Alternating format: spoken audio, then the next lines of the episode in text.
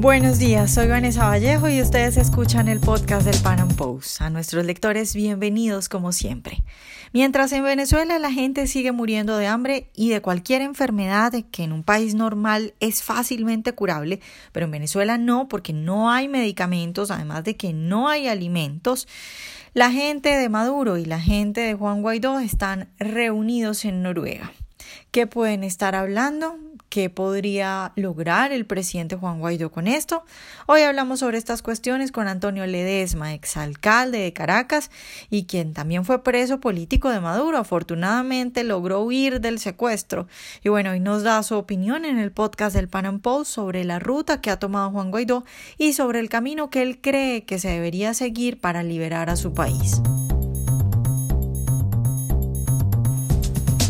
Don Antonio Ledesma, yo le quiero empezar preguntando por el eh, diálogo o las negociaciones, como se quiera llamar, de lo que está ocurriendo en Noruega entre pues la oposición, la gente de Juan Guaidó y la gente de Nicolás Maduro. ¿Qué piensa usted sobre ese diálogo?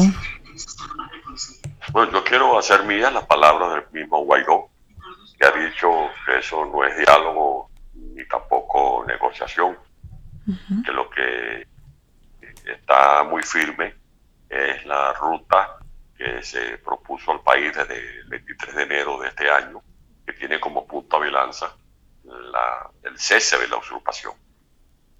Un diálogo con estas mafias sería un salto atrás, sería reincidir en el error estratégico de favorecer lo que siempre han querido tanto Chávez en su momento y ahora Maduro, que es ganar tiempo mientras siguen destruyendo lo que nos queda de país. Pero si, si no es un diálogo lo que está ocurriendo allá y si tampoco es una negociación, ¿qué cree usted que se puede estar hablando en Noruega? ¿O cuál es la, cuál es la finalidad de, de mandar gente a que vaya y hable con la gente de Maduro allá entonces? Es que si es para hablar como espero que sea así, porque yo le doy crédito a la palabra de Dr. Guaidó, que lo ha reiterado públicamente. Si es para hablar del cese de la usurpación, eso ha podido hacerse en Calamar, en Villa de Cura, en Maracaibo, en cualquier parroquia de Caracas. Para mí, eh, esto pretenderá ser convertido en una maroma por parte de Maduro para ver cómo gana esta semana, cómo gana lo que resta del mes de mayo, como comienza a prorrogar también el tiempo, arrastrando los pies en el mes de junio, para que no se consuma lo que la gente está esperando que se concrete, que es el fin de la ocupación. Don Antonio, si, si usted tuviera la oportunidad de aconsejar a Juan Guaidó o a la gente que lo rodea, o si fuera usted el que estuviera en esa posición, por supuesto, muy difícil, ¿Qué ruta tomaría usted o qué cree que es lo que se debe hacer en, el momento tan difícil que, está Juan Guaidó? Yo, le, yo, tomaría los, los caminos que la dinámica ha impuesto en Venezuela. Nosotros hemos ensayado la participación en elecciones aún a contracorriente, lidiando con las desventajas que un régimen arbitrario eh, activa a su favor, como fueron, por ejemplo, las últimas elecciones competitivas de diciembre del año 2015. Eso fue una demostración palmaria de que nosotros tenemos vocación democrática y que hemos querido dirimir nuestras diferencias por esa vía, por la vía constitucional, por la vía electoral. Pero el fin de esta historia la conoce Venezuela y el mundo. El pueblo más de 14 millones de venezolanos sufragaron en esas elecciones de diciembre de 2015.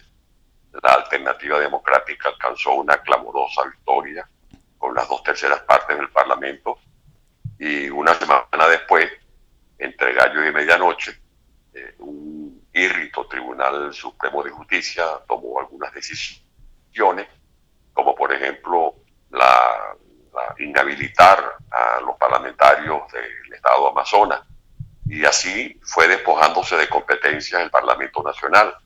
En segundo lugar, hemos intentado resolver el problema de Venezuela por la vía de un referéndum revocatorio. Se recogieron las firmas en el mes de mayo del año 2016, se presentaron todos los recaudos ante el Consejo Nacional Electoral y ese mecanismo fue boicoteado por el propio Maduro con la ayuda de algunos moderadores que no fueron tal cosa, sino que fueron operadores políticos a favor de, Maduro y su camarilla, como es el caso de los expresidentes Samper de Colombia y el presidente Zapatero de, de España. En tercer lugar, se tomó la alternativa de un diálogo. Se hizo un diálogo que en primer lugar tuvo como representantes a dos monseñores enviados por el Vaticano. No cumplieron la palabra, tanto así que el Papa instruyó al cardenal Parolín para que él hiciera un reproche público a Maduro por no haber honrado los compromisos. Después se reincidió en el error de ir a un diálogo en República Dominicana. Todo el mundo conoce la historia que tiene como colorario, como epílogo, que Maduro se prorrogó tres años para seguir martirizando al pueblo de Venezuela. Maduro ha cometido un exterminio, porque lo que se hizo el 23 de febrero en Cúcuta, en Santa Elena de Guaidén, de impedir que ingresaran alimentos y medicamentos a un pueblo que padece una catástrofe humanitaria compleja, eso es un exterminio. Maduro ha venido cometiendo una limpieza étnica, porque los asesinatos eh, que todo el mundo ha visto eh, en la figura de los, de, los demonios venezolanos que fueron dados de baja, eso es una limpieza étnica. Maduro ha cometido crímenes de guerra, porque hay constancia de que fue él el que dio la orden de acribillar al inspector Oscar Pérez el 15 de enero del año 2018, cuando junto con sus compañeros estaban en una morada de la parroquia El de Caracas, pidiendo prácticamente clemencia y lo que hicieron fue recibir una ráfaga de, de, metralletas que les quitó la vida. Maduro ha venido mm, mm, protagonizando un genocidio continuado en Venezuela. Por lo tanto, no habiendo en Venezuela Estado de Derecho, no habiendo en Venezuela sino un régimen forajido, un régimen que permite que Venezuela sea invadida por efectivos castristas, se habla de más de 22 mil efectivos castristas en territorio venezolano, siendo Venezuela también un, un, alero donde se cobijan factores del terrorismo, de Hezbollah, siendo Venezuela territorio fértil para las andanzas del narcotráfico, de los grupos irregulares de Colombia, lo que corresponde es activar el principio de intervención humanitaria, que es una doctrina asumida por la Organización de Naciones Unidas, porque están dadas las condiciones para que en Venezuela pueda intervenir una fuerza multinacional, internacional de paz, que nos ayude a doblegar a todas estas mafias que siguen oprimiendo al pueblo de Venezuela. Don Antonio, ¿usted cree que, que con todo lo que hemos visto, por ejemplo, de los comunicados del Grupo de Lima, hablando en contra de una intervención, que bueno, uno no sabe específicamente ellos a qué tipo de intervención se refieren, pero hablan en contra de una intervención, también el presidente Iván Duque de Colombia ha dicho lo mismo, que la salida pues no tiene que ver con una intervención y hablan de salidas pacíficas. ¿Usted cree que la comunidad internacional, qué papel está jugando con ese tipo de comunicados o más bien qué papel cree usted que debería jugar sobre todo países como Colombia, pues que, que sufren directamente las consecuencias de lo que ocurre en Venezuela. Tienen que jugar el papel que tienen asignado los gobernantes que están conscientes que sus pueblos son víctimas también de estas andanzas del terrorismo y del narcotráfico. Lo que ocurre en Venezuela repercute en Colombia, repercute en Brasil, repercute en los Estados Unidos, yo diría en el mundo entero, porque de Venezuela están saliendo terroristas documentados. Los pasaportes que se le niegan a los venezolanos de origen se les facilita con el mayor descaro a estos activistas del terrorismo internacional. En Venezuela opera el narcotráfico. El año pasado se dio un informe de, de la cadena CNN que indica que salieron de Venezuela después de pasar por Colombia más de 240 mil kilos de cocaína. Estamos hablando de 240 toneladas de cocaína. En Venezuela hay un, lugar llamado el Arco Minero, donde de manera coordinada y conjunta trabajan factores del ELN, de la FARC, los llamados garimpeiros, eh, grupos organizados que son integrados por presidiarios, lo que llaman los planes de las cárceles. O sea, es un Estado realmente forajido. Esto no se resuelve con diálogo Esto no se resuelve con mesas de negociación. Ya hemos vivido experiencias en, varias eh, coyunturas en las que se ha ido un diálogo y luego lo que sale de ese diálogo no es el cumplimiento de los compromisos asumidos, sino frustraciones y decepciones. Por lo tanto, eh, se han cumplido hasta la fecha dos de las tres dimensiones que contempla el concepto de responsabilidad de proteger.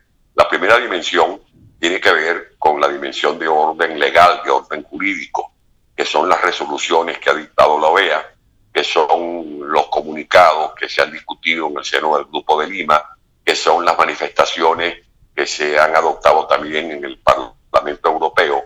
Todo eso de una u otra manera ha repercutido dentro y fuera de Venezuela porque pone en, alta voz la solidaridad de la comunidad internacional con el sufrimiento de los venezolanos. La segunda dimensión son medidas coercitivas. Estas medidas coercitivas son, por ejemplo, las sanciones. Las sanciones que se vienen aplicando desde hace algunos años, y sobre todo en los últimos meses que se han acentuado, y que son, son sanciones personalizadas, no son sanciones contra el pueblo venezolano, son sanciones contra estos individuos que son responsables de perpetrar crímenes de lesa humanidad, que están coludidos con el narcotráfico, con el terrorismo y con la eh, evidente corrupción. Queda entonces la tercera dimensión, que es el uso de la fuerza. El uso de la fuerza que no puede asimilarse a, los procedimientos convencionales, como que el que, piensa que se puede dar en Venezuela un desembarco tipo Normandía, no, es organizar una fuerza eh, internacional, una fuerza de paz que ayude a los venezolanos a doblegar puntualmente a estos grupos delincuenciales que son los que sostienen a Maduro a su camarilla en el poder. Don Antonio, ya para terminar, yo le quisiera preguntar por la situación del venezolano de a pie, porque si bien afuera de Venezuela, en todos los países sabemos que Venezuela, pues los venezolanos la están pasando mal, yo creo que lo que nos imaginamos no, no llega ni a los tobillos a lo que de verdad están pasando. Usted nos podría, ya para terminar, darnos como una mirada de lo que, de lo que puede estar viviendo un venezolano de a pie en este momento que no tiene cómo salir de ese país. Terrible. Es un verdadero martirio lo que viven millones de venezolanos. Estamos hablando de más del 90% de la población en condiciones de pobreza. Ciudadanos que ganan lo equivalente a 5 dólares al mes, que no alcanza ni siquiera para adquirir eh, el 4 o 5% de lo que cuesta la canasta alimentaria. Estamos hablando de un país bizarro donde eh, el que usurpa el poder eh, aparece muy bufano muy sonriente, manoseando eh, unas ametralladoras eh, como demostración de la pujante fábrica de armas que él está financiando. O sea, un país donde al mismo tiempo se están muriendo niños porque no se les ha podido hacer un trasplante de, de médula ósea. Un país donde todos los días mueren enfermos renales porque no pueden hacerse un servicio de diálisis. Un país donde todos los días mueren siete, ocho, nueve mujeres que sufren cáncer de mama que no tienen acceso a servicios de quimioterapia.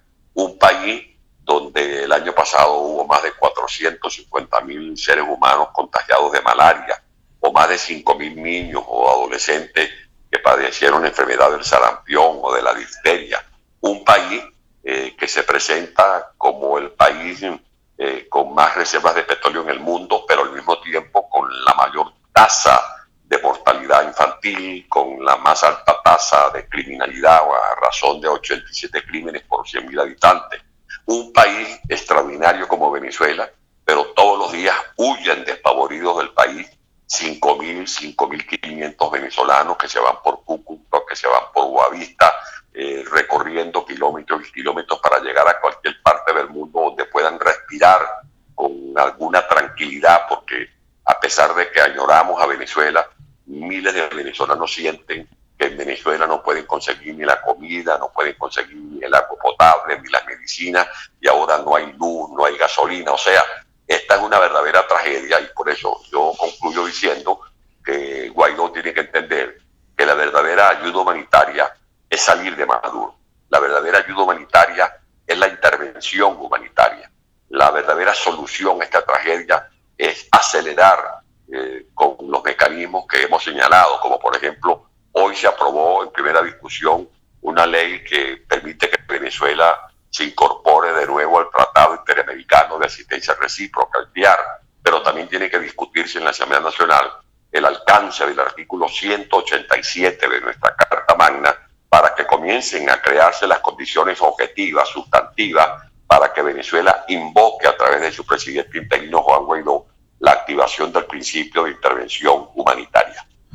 Bueno, don Antonio, pues muchas gracias por estar hoy con nosotros. Siempre la orden. Un placer estar con ustedes. Ojalá hayan disfrutado nuestra entrevista de hoy. Recuerden seguirnos en nuestro canal de YouTube y en nuestras redes sociales y nos vemos en un próximo Panam Podcast.